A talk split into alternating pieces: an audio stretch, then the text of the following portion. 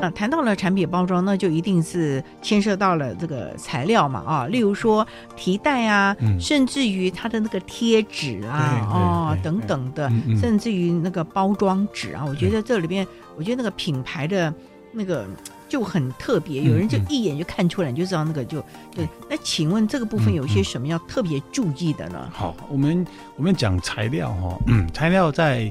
包装里面它算是一个很重要的因素。因为你视觉设计人人会，嗯，可是你要用的巧，材料不见得大家能够那么用的顺，因为材料它是要积累很多你的印刷知识啦，嗯，你对材料的收集啦，还有综合应用，嗯，如果你现在做一个。铁罐的饮料那没什么啊，那铁罐铁罐厂本来你设计稿给他，他就帮你印得漂漂亮亮啊。嗯、你做个呃那个利利乐包的饮料，那你稿子给他，利乐包就印得漂漂亮亮上架。嗯，可是当到最后你能够用最合理、最环保、最经济的材料，帮你的业主打造出一套包装或者一套礼盒商品的话，嗯、那这里面牵扯到很多复合性的材料。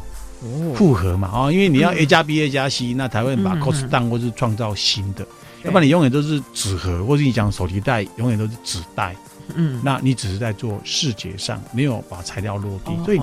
材料，嗯，我个人的教学经验里面，它是一个比较难教的，因为一直在变化，哦，一直在推新，嗯，还有很多环环保法规一直在改变。哇，对，对，因为你用不当的材料，也许你出口到。一些国家会被人家打回来，对对对，很现实嘛。嗯，哦，所以这一块的话，它它很多地雷，那你要花很多时间去积累这一块。所以现在年轻人比较不愿意碰包装这个行业，是因为你做一些其他影片的，或是一些什么打卡的那个梗图的话，是即见即所得。嗯，大家看的都好棒棒啊，帮你按赞啊。可是要落一套包装的话，你要想到刚刚我讲的枝枝姐姐的东西，我我想到头都痛了。万一弄不好，或是说做出来踩到地雷，成本又高，又做不出来，嗯、不是你电脑里面画出来即见即所得，所以包装比较难的是，它有一些震动期，哇，对不对？它有震动期，所以你光这个没搞定，那材料又牵扯到很多印刷的。材料技术，这这两个错综复杂加起来的话，我我想很多人就觉得说，哇，要要三年六个月来出师，那算了，我就找比较好的捷径去走。嗯、所以常常，呃，在呃包装的心血方面，在产业上其实蛮缺的，嗯，蛮缺这一块包装设计的心血，因为它真的要积累很多东西过来，哦。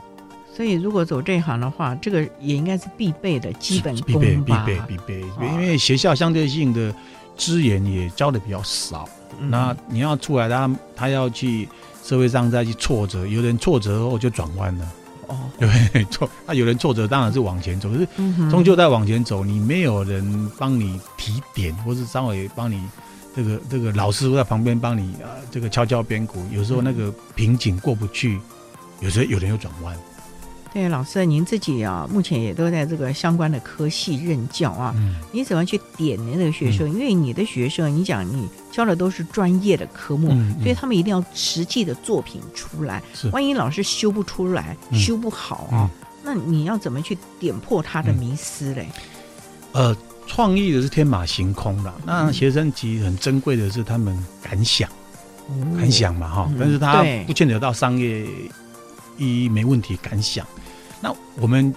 外面专业老师进去的话，不会陪学生天马行空。哇，我不会，我不会陪你。那你你出了社会，你你你会恨我啊？嗯、所以我们在天马行空里面，我们就会用我们已知的经验或者已知的材料，去帮他稍微拉回来一下。哦，我是社会上需要的嘛？那你帮你你天马行空，我帮你拉回来一下。哎，你这个东西用什么材料转换，或是我提供你更宽广的两三种材料，你可以去尝试的话。嗯那他这样做起来有趣，